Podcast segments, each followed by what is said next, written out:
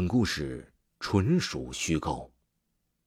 咱们呢，今天继续来分享，就是上一个故事，晨曦妈妈用邮箱来给我分享的她的一则经历。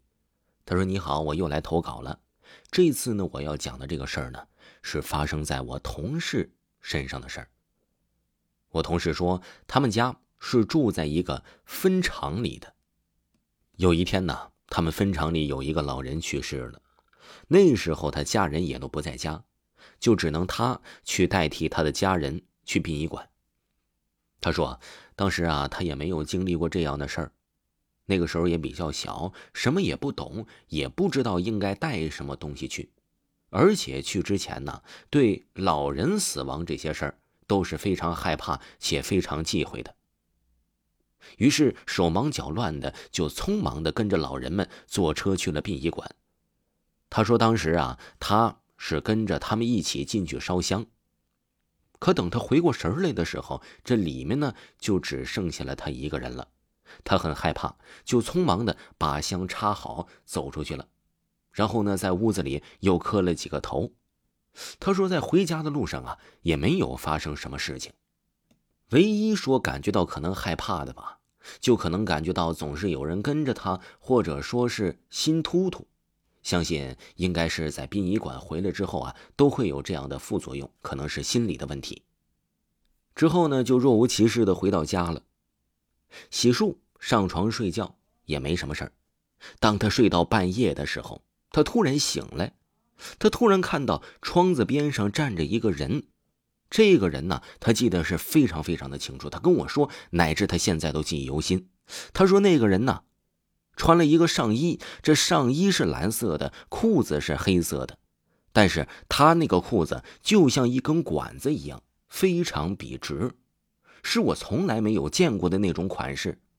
然后呢，也不知道是这个裤子的僵硬的事儿、笔直的事儿啊，还是他走路非常僵硬的事儿，就一瘸一拐、僵硬的朝着他走了过来。当我同事反应过来的时候啊，这人已经来到他面前了。他这才发现，好像有点印象，好像我今天看过照片似的呢。他才发现呢，原来这是今天他去殡仪馆看望的那个老人。当时他也被吓懵了，直接大叫起来。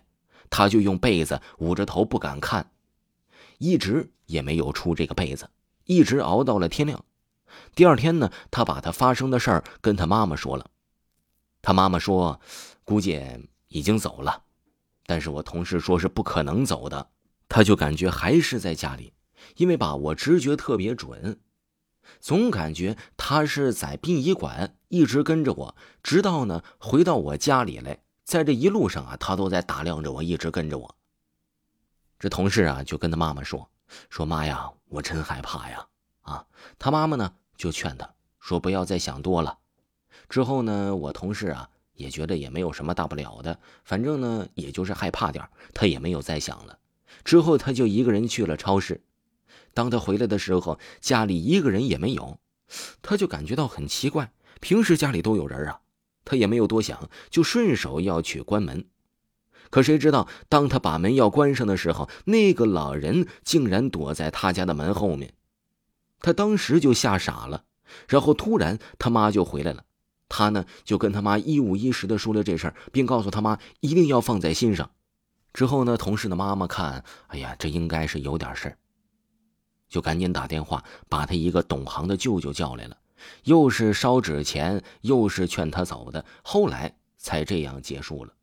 该说不说呀，把这些事做完之后呢，身子确实是感觉非常轻了。他当时跟我讲的时候啊，不仅仅是他起了一身的鸡皮疙瘩，给我讲的也是起了一身的鸡皮疙瘩。现在这件事啊，他回想起来仍然是心有余悸啊。听众朋友，本集已经播讲完毕，给各位听友说一个好消息：明天呢，也就是周一，维华呢即将推出一本长篇小说，也是恐怖鬼故事类型的，名字叫做。鬼话，点击维华的头像即可看到本部专辑。明天周一就上架了，喜欢的朋友可以帮维华支持支持，订阅五星好评哟，感谢您的支持。